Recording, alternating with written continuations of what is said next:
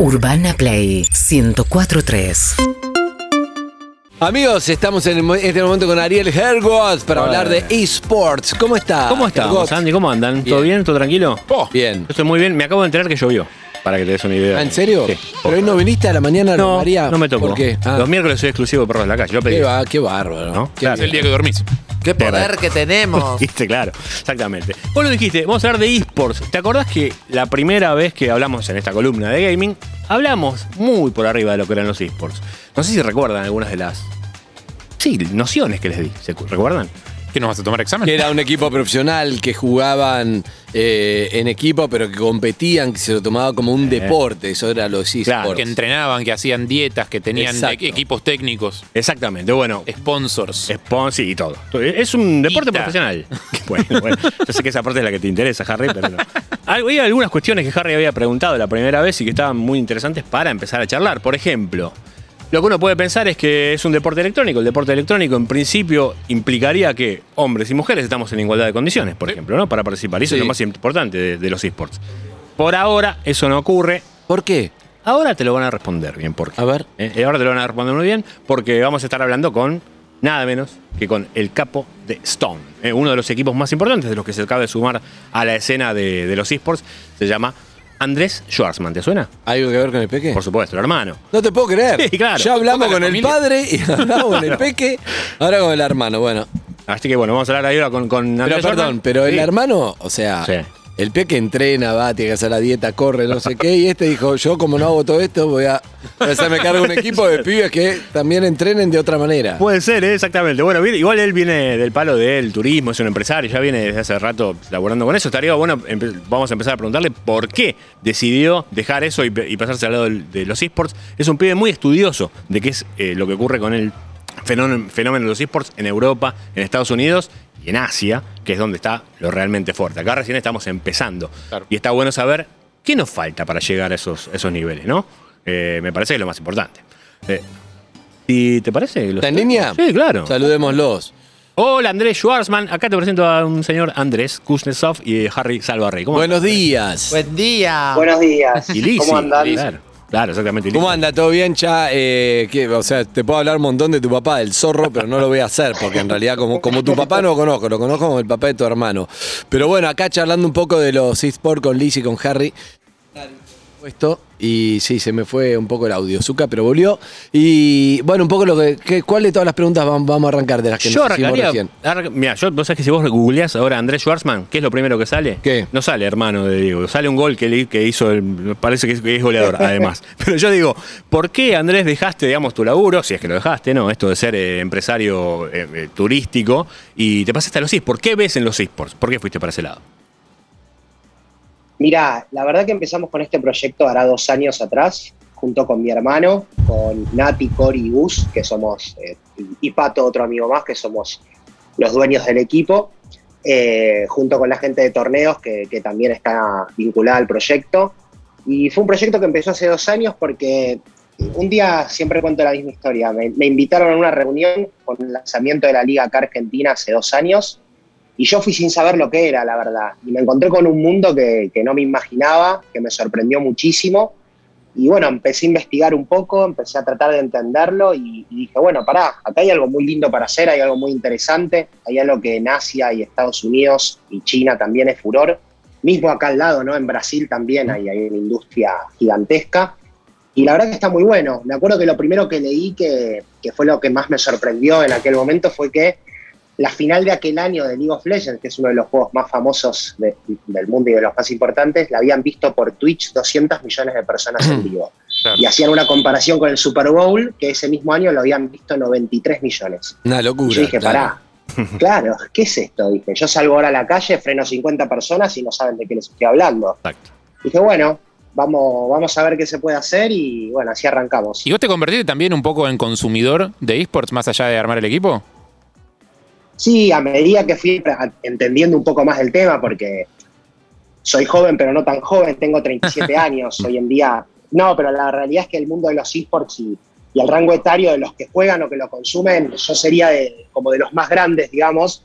Eh, los juegos son muy difíciles, no saben lo que son. Bueno, Sí. quizás alguno ha jugado Counter o LOL, Sí. eh, pero la verdad vos te pones a ver una partida de LOL y si realmente no, no entendés del juego, no lo investigás un poco, o sea, vos ves gente tirando colores por una pantalla. Claro, total. Yo me acuerdo, Entonces, me acuerdo, Andrés, que hace un par de años ya, alguien me dijo, no, porque en Estados Unidos hay estadios enteros, van dos a jugar y hay estadios enteros que lo miran a dos a jugar. Y yo decía, dale, ¿dónde eso? Como que era una locura, que habla obviamente de que no es mi generación, pero ahora ya creo que inclusive ya todos vamos entendiendo que esto va a llegar a un nivel quizá mucho más popular de lo que está ahora, digamos, ya llegó, ¿no? Pero me refiero a, a que se popularice no solo en los, los más pendejos y, y en, en un, en más un, un montón de gente que ya hay, por supuesto, pero sino en que, que vino para quedarse, para Total. llegar a todos los, o no, o algo lo que decía Andrés, o no va a llegar a, a, por ejemplo, a mayores de, de 35, ponele, ya decís que ya no llega a eso. Mira, yo creo que si vos te pones a ver después, si alguno quiere buscar y pone final League of Legends o Worlds eh, del año pasado, del anterior, vos vas a ver las imágenes en Google, estadios de 80.000 personas No, no llenos. puedo creerlo. con Sí. imágenes, ah, en realidad aumentada en el estadio con los personajes de los juegos y la gente mirando 10 chicos eh, con una computadora jugando. Lo que tenemos que entender es que lo que hacen esos chicos es, es maravilloso, es, admirable porque realmente juegan eh, los, los dones que tienen y la velocidad y los reflejos los comparan con, con los que tienen los futbolistas, tenistas o cualquier deportista profesional. Lo que hacen es espectacular y más cuando lo ves de cerca. Hoy que nosotros tenemos la suerte de tener un equipo, vos los ves a los chicos entrenar o competir y tienen una velocidad que, o sea, es como cuando cualquiera se cruza con un profesional del deporte tradicional y lo ves que te pasa por al lado y decís, ¿cómo hago? Bueno, esto es lo mismo. Eh, yo creo que a medida que vaya pasando el tiempo, el rango etario de esto va a ir creciendo. De hecho, yo hoy con 37 años eh, lo consumo cada vez más, obviamente porque estoy en el mundo y, y empezás a entender los juegos y esto, y la verdad que se vuelve, se vuelve bastante atractivo. Vos Bien. Y va a que- existir un, Sí. perdón, Liz, y ahora te quería preguntar, por ejemplo, eh, Hola, para Liz. los más chicos es parte de su cotidianeidad, digamos, empezar a jugar esto y de incorporarlo de su naturalidad, por, por decir de alguna manera. Ahora, ¿los más grandes se pueden adaptar a esta situación? ¿Pueden empezar a jugar o también va a ser un deporte de corta edad? Yo quiero decir, si los jóvenes solo van a llegar, no sé, hasta los 30, hasta los 40 y después no se va a jugar más porque por el reflejo, por la velocidad, por lo que fuera. Sí, está O- pasando, de hecho, Lizzy. Está Como, como los deportistas que tienen que. Sí, claro. Exacto. Los- mira, el deporte tradicional también ya llega a una edad donde no puedes competir al mismo nivel. Esto es lo mismo, pero Claro. yo te doy un ejemplo. Nosotros con mis amigos, desde que empezó la pandemia y bueno, cuando empezó el año pasado que no podíamos salir y no vernos nada de eso, nos pusimos a jugar eh, clubes pro en FIFA, ocho amigos de 37 años en adelante. Y era nuestra forma de conectarnos. Y vos decís, estamos grandes todo, pero no sabes lo bien que la pasábamos. Claro. Es que está bien, tiene que haber esas eh, ligas senior como cuando Claro. se jue- juegan partidos de retirados, que vos lo ves que es un deporte más lentito. Claro. Digo, no es lo mismo, Exacto. no es lo mismo, pero, Pero, bueno. pero ¿por qué? Le pregunto a Ari, ¿por qué no, no va a poder alguien que entrena si no tiene que ver tanto con el, o es una pregunta, ¿tiene que ver con lo físico o no? Digamos, si yo quiero ser tenista como el Peque Schwarman, es imposible que pase. Pero alguien que se, que se ponga después de los 40, si Sí. querés, pero se ponga full time a entrenar, ¿no puede llegar a manera. profesional? No, no hay manera. ¿Por no qué? hay manera. Porque, eh, así como lo, como lo decía Andrés, hay mm, implica muchísimo de los, de los, Los sentidos y de de los- todo. todos los sentidos. Es tanto o tan difícil y tan físico Como un deporte cualquier físico. deporte, Bien. sí, sí, digamos, de los tradicionales. Eso, Sobre eso a la gente le cuesta más entender o a los que no claro. parte ya, ¿no? Es como un poco lo, lo subestimás por, por no conocer, ¿no? Decís, bueno, pero sí es como jugar con amigos, ¿no? Claro. No, estamos hablando a otro nivel. Total. Vos cuando juegas con tus amigos no tiene nada que ver con los que lo hacen profesionalmente, No, como en el fútbol y el fútbol. Total. De hecho, pensá que ahora. Mirá, se- no- Sí, dale, Andrés. perdón, no- nosotros cuando jugábamos clubes pro, que somos todos de 37 años promedio, Sí. y de repente jugábamos, nos tocaba, llegamos a primera con mucho esfuerzo y todo, y de repente nos tocaban pendejos de 19 años que no sabes la edad, pero te das cuenta, pues perdíamos 8 a 0, Claro. porque no saben las cosas que hacen. Sí. Y vos decís, ¿cómo hacen todo esto? ¿Cómo Aparte no tienen Es otra velocidad. no hay piedad. Claro, no tienen piedad. Exactamente. claro. Claro, ahí te das cuenta que son menores. Totalmente. Sí. Bueno, pero acá te compras un equipo, como, como hizo Andrés, Andrés. claro. Si no podés jugarte, es una forma de hacerlo. ¿Cuánta sí. gente forma parte del equipo, Andrés? Y hoy en día, trabajando en el equipo, hay más de 30 personas entre jugadores y, y staff. Eh, pero vos pensás, por ejemplo, del LOL, vos tenés cinco jugadores, un suplente, y tenés, como en fútbol, tenés un director técnico, dos estrategas, un analista, y a eso sumale que nosotros le, le metimos al proyecto y la- lo hacemos obligatorio para, para todos los chicos que juegan con nosotros. Profe de yoga y stretching, nutricionista, psicólogo, eh, preparador físico. Y hay, y una hay, hay una estrella del equipo, ¿tenés un Messi? Eh, no tenemos un Messi, ojalá, ojalá lo tengamos, pero tenemos muy buenos jugadores. Eh, Nombrate, sí, nombrate uno siempre- bueno. ¿Un buen jugador cuál es? Y de nuestros jugadores, el, el mejor, ojalá que no se ofenda a nadie, pero es Cruz, que es un tirador nuestro, que, que es el, el mejor jugador que tenemos hoy eh, y el que más creció en lo que va de la liga. Eh, Yo, yo lo que te pregunto es, Cruz. si pudieras elegir una habilidad, ¿jugar a tenis como el Peque Schwarman, tu hermano, o jugar a como Al League of Cruz, Legends al como League Cruz? of Legends?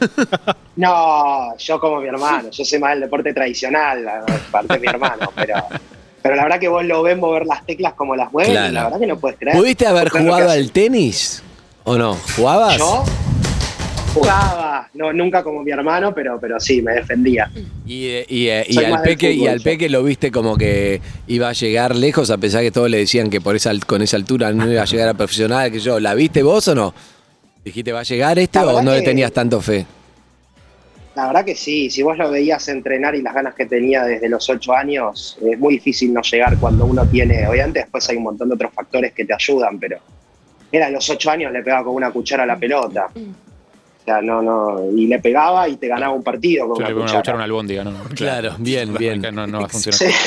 Evelyn, pregunta. No. Estamos hablando con Andrés Schwartman, que posee, o él... Es socio de- de socio lo- de un equipo de de eSport de. Stone. Bien. Eh, yo te quiero consultar cómo estás, Evelyn, por acá. Eh, si hay algún Hola, chico o chica que sea muy, muy canchero o que esté bien y quiera castear para meterse al equipo, ¿cómo puede hacer para contactarlos a ustedes? Porque me imagino que hay un montón de nuevos talentos y capaz no saben bueno. cómo llegar. Eh, claro. Sí, tenemos, tenemos una dirección de deportes arroba eh, stoneesports.gg en la cual eh, todos los que quieran pueden mandar.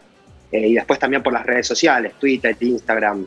Eh, StoneEsports.gg. Exacto. Bien. Exactamente. Yo tengo una pregunta que la, la hablábamos ayer. Ayer presentaron una gaming house. Gaming house es como un centro de entrenamiento, si querés, ¿viste? Así como hay un campo de deportes. Bueno, ellos Bien. tienen una gaming house donde los pibes van, entrenan y además tienen su lugar para jugar los diferentes torneos. Eh, y ayer hablábamos, claro. La mayoría de los pibes tienen de 15 para abajo, ¿no? Eh, y hacen esto al principio como para divertirse, entre amigos. ¿Y qué onda los padres? Viste Bueno. que el tema de los, los padres y las inferiores en deportes tradicionales siempre es como mucha Por ese, exigencia. por ese lado va la pregunta, exactamente. ¿Cómo, primero, ¿cómo haces para hacer el clic de estoy jugando con mis amigos a bien Stone, me contrata y me paga por hacer lo mismo? ¿Qué pasa con mi tiempo de ocio y, y con mi tiempo de laburo, digamos, no? Eh, y, otra, y otro es esto, en las inferiores vos tenés una preparación que te va preparando precisamente para ser profesional, que en los esports no ocurre. ¿Cómo van a laburar desde, desde Stone con estas dos cuestiones? Primero lo que hacemos es tratamos de cambiar las rutinas, ¿no? Eh, generalmente los chicos que juegan mucho esports y tratan de divertirse, juegan mucho de noche, de madrugada. Nosotros lo que tratamos de hacer es eh, tratar de vincular lo máximo que se pueda lo que tiene que ver con el deporte al aire libre, el deporte tradicional con esto, ¿no? Y hacerlos entender que eh, comer sano, entrenar bien, en horarios de día y todo, en definitiva a la larga los va a hacer mejores jugadores. Vos pensás que una partida eh, de LOL, por ejemplo, de playoff, que son tres partidas, puede durar hasta cuatro horas y media. Sí. Eh, y vos tenés que estar compitiendo al máximo nivel. Mismo los chicos de CS, de Counter-Strike, cuando vos ves las, los juegos y las clasificatorias, a veces llegan a jugar tres partidas en un día, estamos hablando de seis horas de competencia a 100% de, de- de concentración. Entonces, primero tratamos de acomodarnos con las rutinas, después ponemos entrenamiento, psicólogo, eh, nutricionista, etcétera, eh, a disposición y después tratamos de, bueno, vos estuviste ayer en la gaming y viste cómo está el sector donde juegan los profesionales, está pegado prácticamente a la academia, entonces nos gusta que los chicos que, que participen en la academia de las inferiores puedan ver cómo entrenan y cómo se mueven para también generar esto de, de- del tema aspiracional, ¿no? Bien. Que era lo que yo te comentaba ayer. Sí, lo de, la Última- academia, lo de la academia va a estar bueno, Andy, porque eh, básicamente muchos padres hoy por hoy dicen, para, este pibe- mi pibe no lo puedo sacar de ahí. ¿Es bueno o no es bueno? Entonces va a Claro, estar está bueno buenísimo. llevarlo a la Si no academia. lo puedes ¿no? sacar de ahí, La hacelo, academia me hacelo gusta. guita, por lo menos. Te hago una pregunta. es que te hago- no, es que en realidad, sí. No, no te iba a preguntar, bueno, contestar las dos al mismo tiempo, pero te iba a preguntar si, si los clubes profesionales ya tienen su equipo de gaming. Por ejemplo, no sé, Boca, River, Atlético de Madrid, el Barcelona, ¿tienen? Sí, sí. Ahí, ahí contesta Andrés, pero Sí. yo te cuento. Tienen. De hecho, en la- en la liga acá, en la liga Master Flow de LOL, están jugando San Lorenzo, River y Boca. Eh, después en lo que tiene que ver con las ligas ¿Solo de FIFA, fútbol liga o, de- profesional. o el League Counter of Strike Legends. también? No, no. Ah, League of Legends. League of Legends, Boca es su equipo de League of Legends. Ok. Hace poquito jugaron Boca Sí. River, el superclásico, sí, sí, sí. Exacto, locura, primer superclásico de los esports. Sí, en Counter Strike también están. Exactamente. Están Boca, River y San Lorenzo termina jugando a y, League of y Legends. y hay pases, y hay pases de jugadores. Por ejemplo, de Sí, che, lo tenemos poquito nosotros y sí. se te va, se te va a otro Claro. lado y sale. De Boca River, un quilombo sí. bárbaro, no sé, claro. Sí, hay fechas, hay fechas en donde vos podés negociar a los jugadores que son cuando terminan los splits. Los splits es como si fuera apertura y clausura, se llama split en este. Exacto. Mm. Bien. Bueno, perfecto. Andrés, un abrazo enorme, ¿eh? buena charla y esperemos conocerte un día. Un gusto. Cuando quieran, un Hasta placer, luego. gracias. Chao, chao. Andrés Schwartzman, el hermano del Peque, bien. ¿Qué te parece? Bueno, un poquito más conociendo el mundo de los No, un esports. montón, eh, vamos conociendo, me encanta. Está buenísimo, está buenísimo ese universo. Una vez que te metes, decís, quiero saber más, quiero saber más, quiero saber más. Y si querés, te digo, si te interesa League of Legends, también saco mi, mi costado de recomendador de series, de documentales. Y te digo que en Netflix hay un documental que se llama League of Legends Orígenes, como para que veas un poquito de qué se trata esto que te contó Andrés. ¿eh? Esto de que veas cuánta gente se involucra en los esports. Y, y también se, y también se puede jugar, digo, son juegos que se pueden jugar nosotros, que somos unos giles, podemos jugar de manera amateur. Es muy difícil, muy difícil. Hay uno más. pero se puede jugar, digo, sí, se existe la- Sí, sí, se la puede. ¿Hay uno no- más no importante que otro? ¿El League of Legends es el más importante o el Counter esports, Strike? Claro. Es el número uno. El número uno por, por, de- de- por la cantidad de gente que, que maneja y es lo que le contaba Andrés, que están los Worlds. Worlds es como el campeonato mundial. Cada uno de, de- de determinadas ligas, el de Asia, ge- generalmente ganan los, los asiáticos. Bien. ¿Y quién lo inventó? El League of Legends eh, lo vas a ver en este, Ok. en, en este documental, Riot. eh, Para, la lo, empresa loco, Riot. lo loco es que, o sea, de los deportes tradicionales no aparecen nuevos. O sea, no, no va a haber un nuevo deporte que la- se ponga de moda y todo el mundo juegue. Es verdad, En cambio, en cambio juegos, tranquilamente Sí. puede mañana aparecer uno nuevo y De hecho, bueno, eh, Riot ahora hace poquito sacó un juego que se llama Valorant, que es un shooter, eh, con, que, un poquito diferente al Counter-Strike, pero también está, y también ha, ha Bien. lanzado esta suerte de esports. ¿no? Gracias, Ari Un placer. Eh, arroba. Felicitaciones por la transmisión el otro día. Muchas gracias. Por Twitch de los Grammys y estaremos más en contacto con Evelyn Boto. Dale, tanda. Urbana Play 1043.